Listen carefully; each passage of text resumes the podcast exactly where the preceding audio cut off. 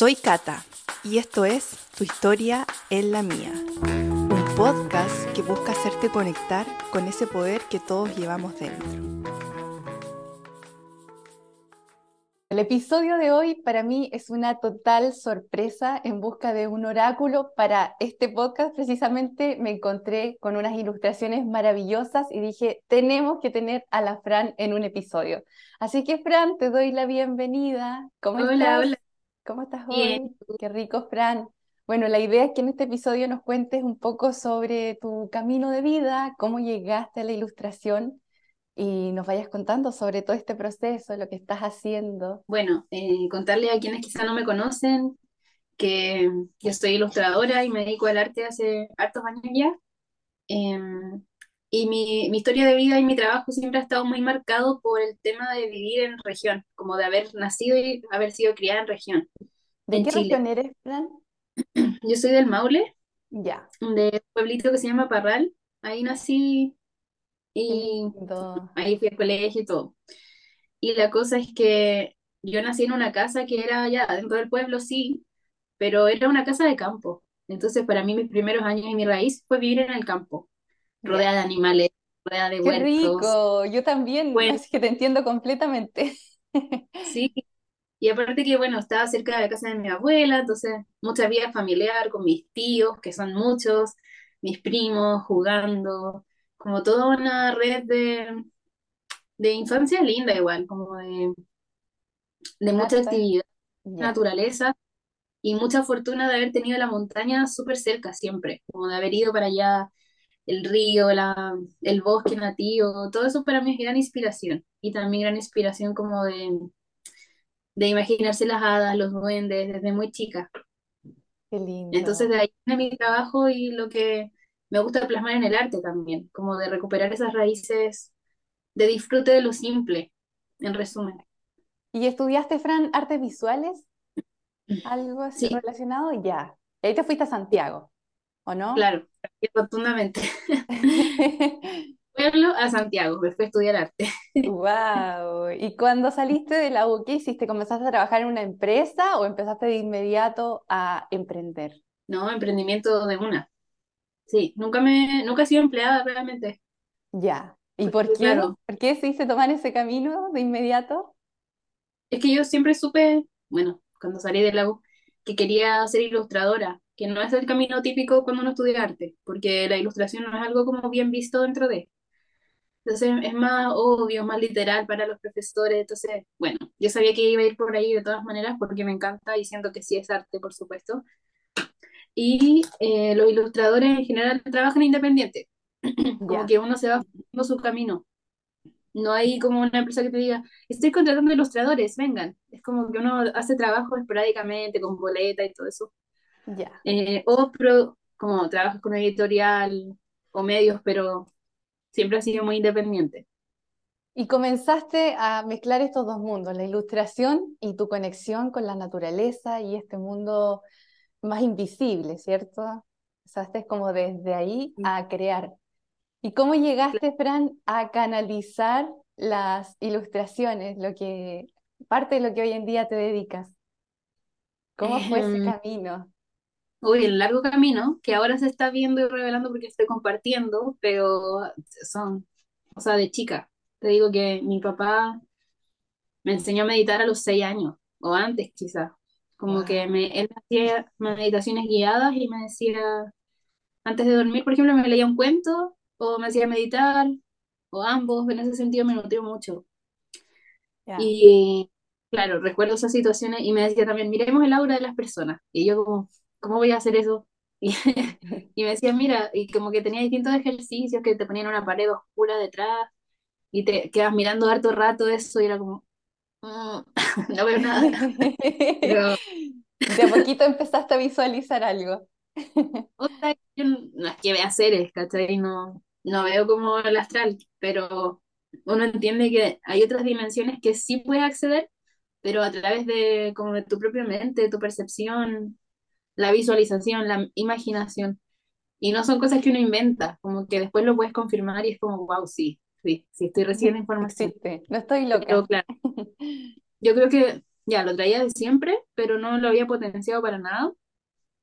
Y en la pandemia fue que empecé a meditar como más regularmente, adquirí una práctica, tomé cursos.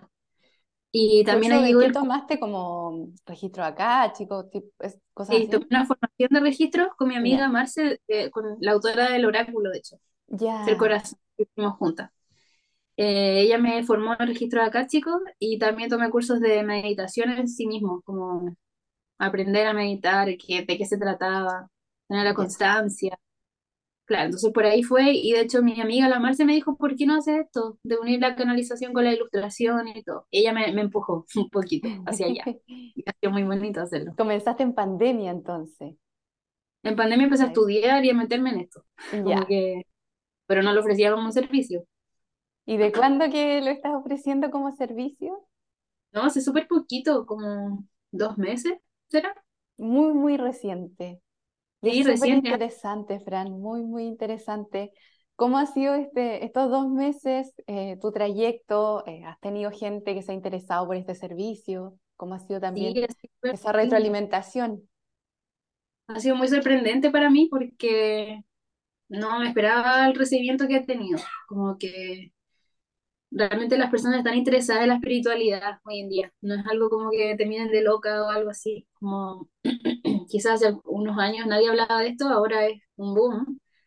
Y para mí ha sido muy, muy hermoso, pero más que como por el, como por el externo, sino que por mí, digamos, como qué bonito es atreverse a hacer cosas que a uno la desafían y le dan miedo y que realmente se vea como esa conexión innegable de que la persona que lo ve dice, wow, no puedo creer que salió esto porque justo vi esto ayer y no sé qué, y como, sí, es como Oye, sorpresivo. Fran, ¿y podemos ver algunas ilustraciones? ¿Tienes por ahí algunos Sí, ejemplitos?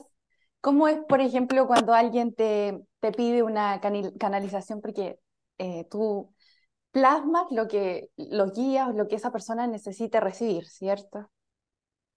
claro. En el fondo es una sorpresa para ambos lados porque yo no, no tengo idea qué va a aparecer y la persona menos. Tú eres el canal Y sí se simplemente. pueden, claro, sí se pueden ir guiando ciertas cosas como no sé, pedirle a los maestros que me manden el animal de poder de la persona, o su guía espiritual, o no sé. Yo les pido igual a las personas que me den sus intenciones y a partir de eso es que pregunto también. Entonces algunas personas me dicen como que aparezca lo que tengo que aparecer para disolver tal bloqueo, que no sé, se me muestre como mi versión empoderada para atravesar los miedos y los desafíos. Entonces es muy bonito eso. A ver A si sí, podemos ver algunas ilustraciones. estoy viendo cuál puede ser. Fue de las primeras que hice. Ya. No, qué hermosa. Un corazón con una llave y mucha Claro. naturaleza. Esto era el útero de la persona. Yo sentía como que me metía el útero o algún órgano así como Claro. calentito. Y era muy como dos caminos desplegándose. Vi este corazón con la llave, pero el corazón es como, un es como un cuarzo rosa. Entonces Sí. era como puro amor entre medio.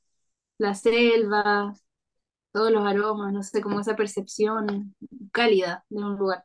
¿Y tú igual Entonces se lo interpretas a la persona o van como en una vi conversación? Eh, Claro, después les mando como un audio o algo escrito según lo vaya sintiendo y como me llega información de distintas maneras también. Pero claro, ahí le iba explicando cómo yo lo sentía y qué en el fondo de qué se trataba. qué precioso, Fran. Wow. ¿Y cómo es una sesión? Eh, ¿puede ser online o, o es No, presencial? es su- eh, lo hago yo sola, como que me dan su autorización para entrar a los registros Ya. Ah, no es que se yo, reúnan tampoco, una conversación no, previa. Ya. Te dan su nombre, su autorización. Que me dan su autorización y su intención y ahí yo empiezo a indagar ahí en el mundo interno. Esta es otra que hice, no sé si se logra ver bien. Oh, es como una flor, ¿o no? Sí, esto era una flor Qué belleza, de Fran. lirio y adentro ella está embarazada Mm, con un delfín. Qué Eh, y esto era como, son esas atmósferas que uno no sabe cómo describírsela a la persona, pero claro, ahí está la poder, el poder de la materialización de esto, que es como tan onírico, tan, tan suave, tan envuelto como en una bruma, no sé, es sí, difícil de describir es lo que uno ve, sí, esa pero sensación igual, como muy suave, como una textura. claro, Qué bello. ¿Y cuánto te toma hacer una creación como esta? depende, depende. Hay veces que estoy súper enfocada y lo hago así como ya en tres horas, dos horas. Cuando ya lo bajé, tengo el boceto y todo porque hay un proceso previo, pero otras veces más lento, no hay un tiempo estándar. ya. Este fue muy importante para mí porque también fue como una confirmación poderosa. Por ejemplo, esta es ¿Ese una, te lo hiciste una para ti misma? no, esta fue la- una chica que me encargó también, Ya, que me dijo quiero conectar con mis, mis estrellitas, mis dos hijos que están en las estrellas, que nacieron, o sea, no nacieron en el fondo.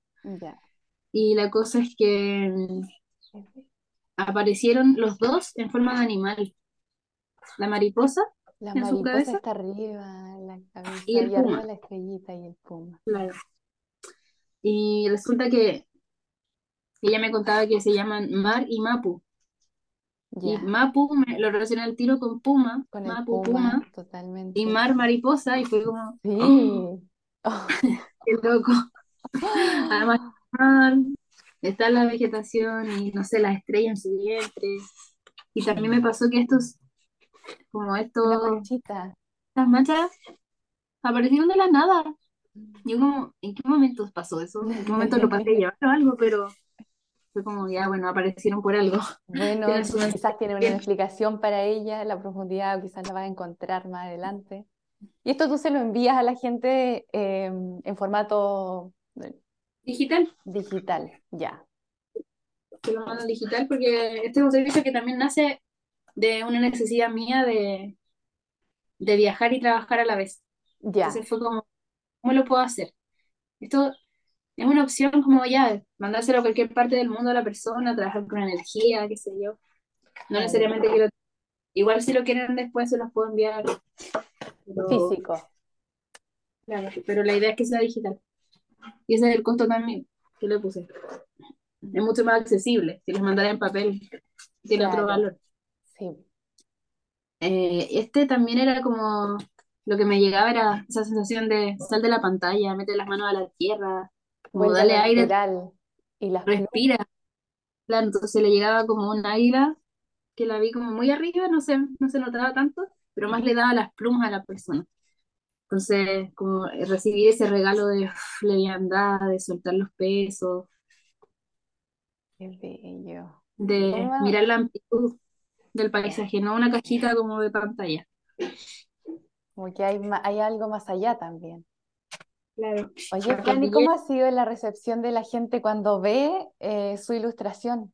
¿Les hace sentido? ¿Cómo? Porque igual tú percibes todo eso, me imagino que hay emoción detrás.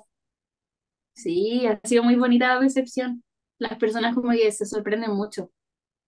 Eh, esa cosa como de, ¡Ah! no lo puedo creer, qué hermoso, y me hace tanto sentido lo que dices, es tan claro. Y ahí también para mí es como, ya, por aquí es, estoy, estoy haciendo un canal, no, no, es algo que Claro. inventé.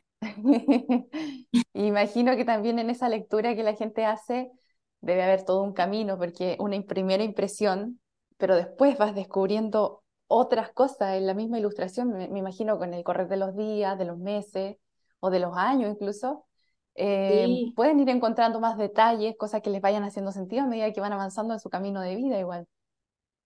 sí, porque también pasa que como esto no es lineal, no es una temporalidad como estamos acostumbrados del reloj, de los días, no, esto es algo como que se van descubriendo pistas, yo siento, como pistas del alma, que la, el alma nos va guiando a ciertas cosas y a veces sucede que la información no se revela de una. De hecho, nunca sucede así. La, la información va llegando de a poquito para que uno lo pueda entender y lo pueda ir tejiendo de alguna manera como astral, tangible. Pero, claro, a mí me ha pasado también que, no sé, ponte tú, una chica a la que me encanta lo que hace y hace unos bordados Ya. y los canaliza también. Y la cosa es que yo le encargué un año pasado y me llegó con un bordado como así este porte ¿Ya? que era símbolos, solo geometrías, como Ya. bordado chipil. pero ella me iba explicando como ya, mira, lo que pasó fue que sentí que llegaba el cóndor, y la montaña, y el aire, y la tierra, la no sé qué, me explicó un audio así largo. Y yo, ya, mira, no le había puesto nada de atención al cóndor, pero nada, si me hubieran dicho como tu animal después del cóndor, yo, No no, te no, hacía tanto no, sentido en ese momento. no, no lo sea, Recién, eso fue una puerta de entrada para mí de decir, bueno, el cóndor está acompañando. Y después de eso, eh, sucedieron hartas cosas. Entre medio, mi papá murió el año pasado, falleció, trascendió, digamos. Y, y el cóndor se presentó, pero todo el tiempo. Después de eso, que el bordado había llegado antes, fueron una serie de sincronías que si te contara me alargaría mucho, pero hermosas, hermosas, hermosas. Y claro, después me hizo todo el sentido del mundo. Entonces siento que eso más pasa cosas. cosas que aparecen quizás para que no esté atenta, como ya, mira, quizás te llega una pluma ahora en este dibujo, pero pon atención después porque ahí te van a aparecer las plumas como que te van a guiar a cierta cosa, no sé, Qué precioso, qué precioso trabajo, que sea tan, tan canalizado y tan real. Y, y realmente siento que está como haciendo un aporte en esa persona, no es como venderle un producto solo por venderlo, tiene un trasfondo eh, gigante Mm, detrás, claro, que, sí. va, a- va a impactar sí o sí a esa persona. Bueno, Fran, pero cuéntanos, ¿tienes también un libro? Sí, ese fue el camino previo, eso fue antes, ya. sí, o sea, El gluten y yo. claro, no tengo, Qué lindo. Recetas. sí, eso Libro de fue cuando recetas. salí de la universidad que lo empecé a hacer, cuando me preguntabas como, pero empezaste a trabajar así al tiro y no sé qué, yo, sí, lo que pasa es que eso también es otra historia, que que yo cuando llegué a estudiar arte viví en una residencia, una beca de la U. Ya. Y en esta residencia era, lo pasé pésimo, era muy estricta, y entre las reglas que habían es que no se podía cocinar. Mm, Y yo, que en ese momento era vegetariana y no comía gluten, eh, imagínate que me daban comida pero así insípida, lo No, más te fome caía pésimo, pues. O sea, eran cosas hechas sin amor de partida, como arroz congelado con acelga, no sé, ese tipo de cosas mm, básicas. Y la cosa es que ahí nunca me gustó mucho cocinar antes de eso y después de que salí y me titulé y todo, dije ya no puede ser, tengo que cocinar y comer rico. Como empecé a probar, me empecé a obsesionar un poco y lo único que pensaba era en comida y, y como que y se me daba bien, como sorpresivamente, porque claro, en mi Empezaste a descubrir casa ese arte, igual que la cocina es un arte para mí. Claro que sí. Y ahí fue como, ya, tengo que hacer algo con esto. Y ahí hice un Instagram que se llamaba El Gluten y Yo. Ya. Y ese Instagram fue así como una explosión. Llegó mucha gente y me preguntaban todo, era una necesidad, como, por favor, sube una receta de esto, una receta de lo otro. Y yo lo hacía ilustrado, el dibujito y la receta. Entonces, claro, ahí sí fue como un punto inicial y ahí hice este libro, Está que lleno de ilustraciones, me imagino. claro, es pura ilustraciones. Y es, es lo que te contaba manzana canela. Mm, Claro, es lo que te decía de, de esta vida de pueblo, siempre querido rescatar eso, entonces con la cocina siento que como es el corazón de una casa y es la reunión y es como tan simbólico, me pareció un muy lindo punto de partida. ¿Y cómo ha sido la recepción del libro? ¿Dónde se puede encontrar, Fran? Y ha sido hermosa la recepción, como que se ve, toda la gente siente el amor que yo plasmé aquí a través de, cuando lo tienen en sus manos, como, ay, no lo puedo creer. Así que, bueno, lo pueden encontrar en mi página web porque es totalmente autogestionado. Ya. Está, mm, Ah, perfecto. no ¿Y tengo, cuál es tu página web? franciscafuentes.com. Ya, súper. Es Qué muy autogestionado y bueno, un aprendizaje en sí mismo este libro. Qué lindo que también todas estas cosas que has ido creando te han, te han ido empoderando a seguir haciendo otras también. Porque nos decía que partiste con Sí, el libro, pero también están los oráculos y el tarot. sí, ¿Cómo nace sí, eso? punto, ya, el punto de partida fue el libro y también, claro, te da esa cosa de la constancia de crear un proyecto grande que tiene muchas ilustraciones, muchas recetas te hace tener una disciplina contigo misma de, bueno, estoy comprometida con esto, sí, ya, lo voy a hacer. Tengo que terminar este a- proyecto. claro, y desde la creación sutil, que también es como una canalización, de, ay, puedo, quizá podría hacer tal cosa, la agarro, la bajo, la siento, la plasmo, y después la materia pura, como ya, está acá, después qué hago con esto, cómo lo distribuyo, todo un, un viaje.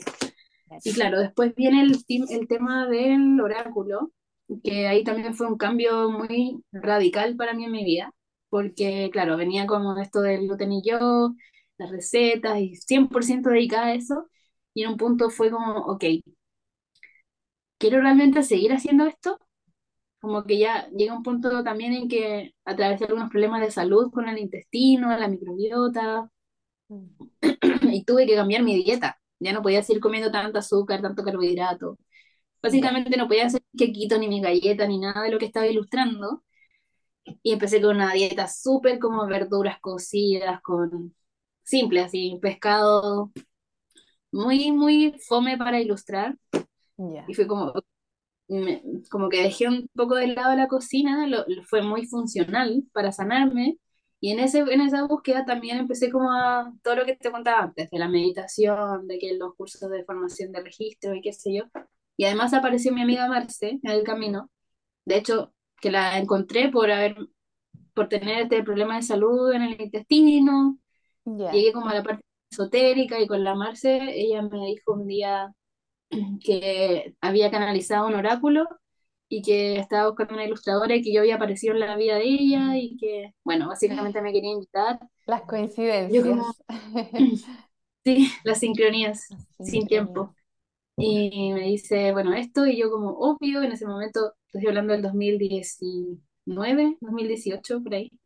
No, yo creo que nunca había visto un oráculo en mi vida, así como, no se hablaba tanto como ahora, ahora es como un libro, así que todos tienen un oráculo. En Sí. ese momento no, no era tan común. Y fue como, ya, hagámoslo, feliz. Y en ese sí que le di a hacer corazón, sucedió que mi vida se empezó a como transformar entera. O sea, me fui a Santiago, eh, terminé una relación que tenía, fue como, y llegó la pandemia, una reestructuración profunda, como a la raíz al ADN, y ahí empecé a hacer las cartas, en esta soledad como ermitaño de, del tarot.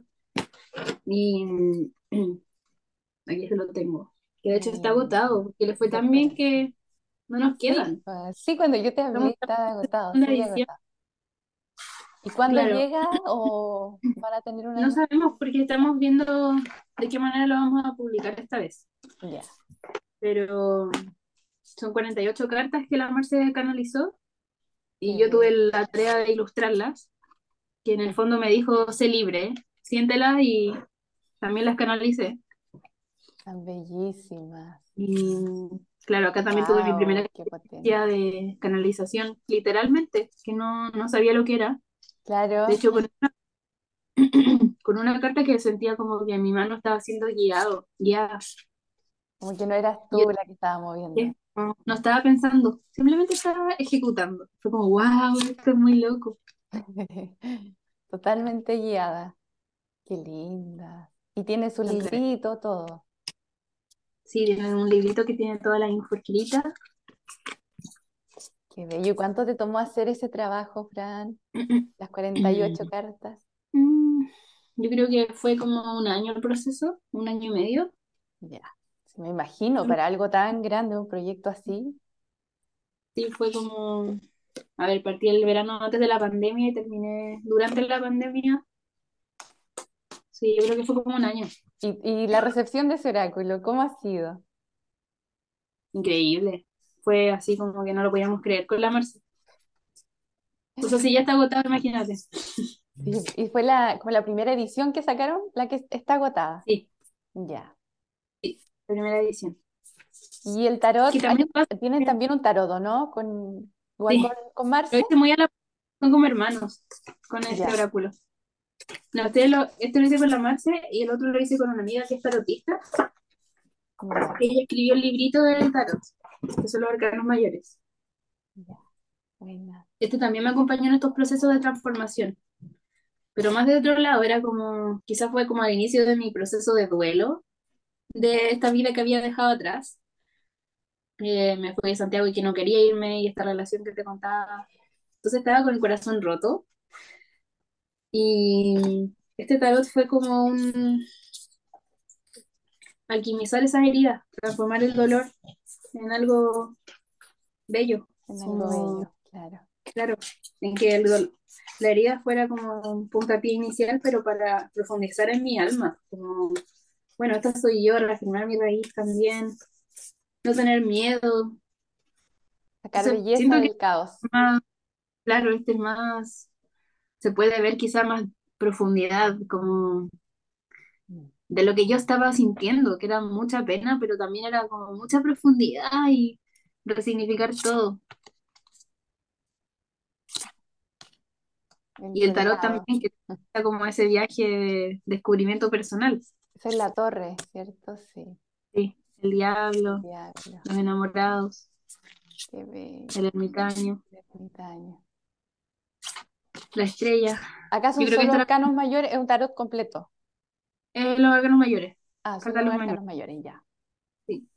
Y claro, esta yo creo que resume muy bien como ese proceso que estaba viviendo, que estaba como en plena desnudez, el invierno sucediendo, cayendo la nieve, pero ahí está la estrella igual, esa guía superior que uno tiene, están las emociones, ver como ella las tiene ahí, y estar ahí simplemente en presencia y decir, bueno, esto va a pasar, estoy aquí, me tengo a mí, el emperador, Ante toda la adversidad. Qué bonito. ¿Y este está disponible o también está agotado? está disponible, Ya. Igual lo pueden agotado, encontrar en tu página. sí. Mi libro y, mi, y el tarot lo pueden encontrar. Qué lindo, Fran. ¿Cómo ha sido este camino del, de emprender? Que me imagino ha tenido altos y bajos, y más bajos y más altos. Sí. ha sido la vida misma.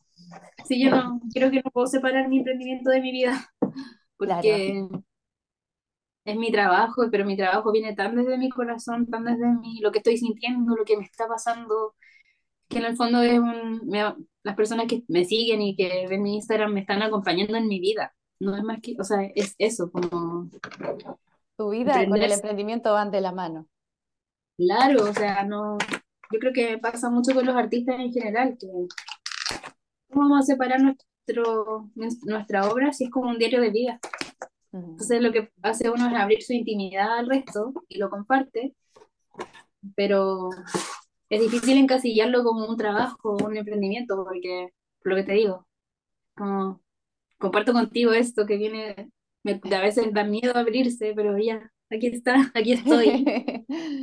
Pero el emprendimiento para mí ha sido hermoso, o sea, me ha dado una fortaleza y una resiliencia y valentía también, como de decir, bueno, esto yo sé que es mi camino, sé que es el camino con corazón, sé que es el camino que me dicta la intuición, no podría irme por otro. Entonces, poder ver materializados tus cosas es tan impagable. Para mí ya ese es el de este, como, ¿cómo no voy a estar agradecida de poder ver esto y que el mundo lo tenga y lo use? Con las recetas, cuando me mandan fotos, es impresionante como lo que sucede a nivel interno de, wow. Es una Eh, gratificación más allá del dinero, yo sí, creo, de lo que se pueda recaudar monetariamente, una gratificación al eso corazón. aledaño, pero lo Sí. principal es que, o sea, está siendo útil para alguien. ¿Qué más necesito? ¿Y han habido Sí, dificultades en este caminar? sí, ¿Nos puedes contar alguna y eh, como de qué te has apoyado para pasarla? Mm, O sea, a nivel como energético, dificultades para mí, eh, siempre ha sido como esto de confiar, confiar en una misma, en sus dones, en lo que viene a entregar y no ocultarse.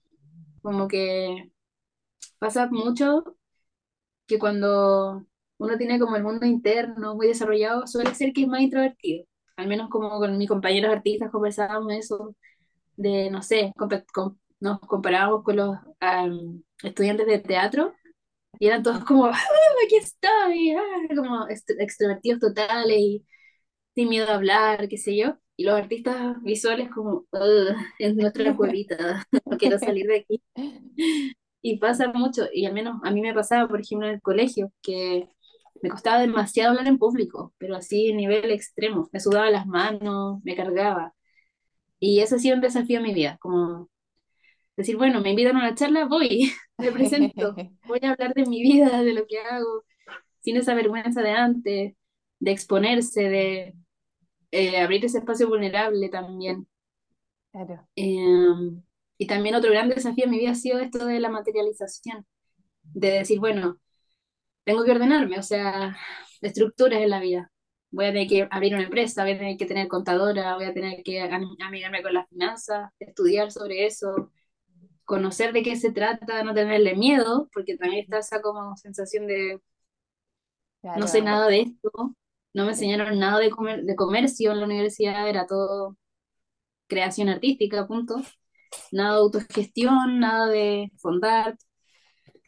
Entonces ha sido muy como autodesafiarse en las cosas que a uno le dan miedo para poder crecer, porque es parte del mundo de la adultez.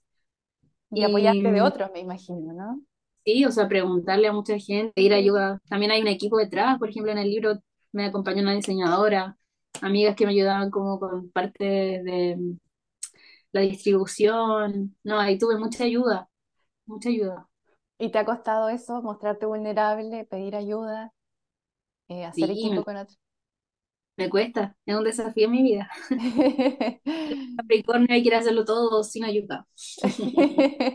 Me imagino, yo creo que el desafío de muchas que nos cuesta.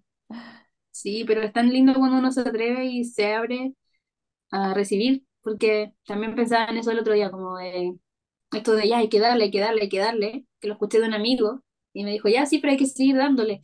Y yo como, pero también hay que recibirle, no darle, darle, darle, porque sería un desequilibrio constante de dar y dar, te pierdes a ti mismo, hay que recibir también. Y fue como, sí, y en eso también está el pedir ayuda y recibirla, saber recibir los regalos, saber recibir una palabra, un consejo, ese equilibrio, ¿no? así es. A veces al Sí. principio no le encontramos el- la explicación, pero más adelante salen las respuestas. Sí, lo mismo que hablábamos antes, Sí. está revelando a ¿y, y poco. quieres viajar? Nos decías que este mismo trabajo, que te gusta hacerlo online, eh, te permite esa flexibilidad para moverte por el mundo. ¿Tienes planes de irte de Chile? Y ahora en agosto me voy a viajar por Latinoamérica, voy a partir por Uruguay. Qué bonito. Y vas a seguir también trabajando, me imagino, en el, en Sí, el viaje. sí, sí, es algo que siempre he querido, pero no me lo he permitido mucho. Y te vas Quizá por un solita, con tema, amigos. sí, sola. Qué hermoso, qué lindo. Te Sí, deseamos lo mejor, que te vaya muy bien y que traiga mucho gracias. aprendizaje ese viaje. Me imagino que tiene muchas sorpresas que develarte. Estoy súper eh, expectante, Quizás la palabra, emocionada.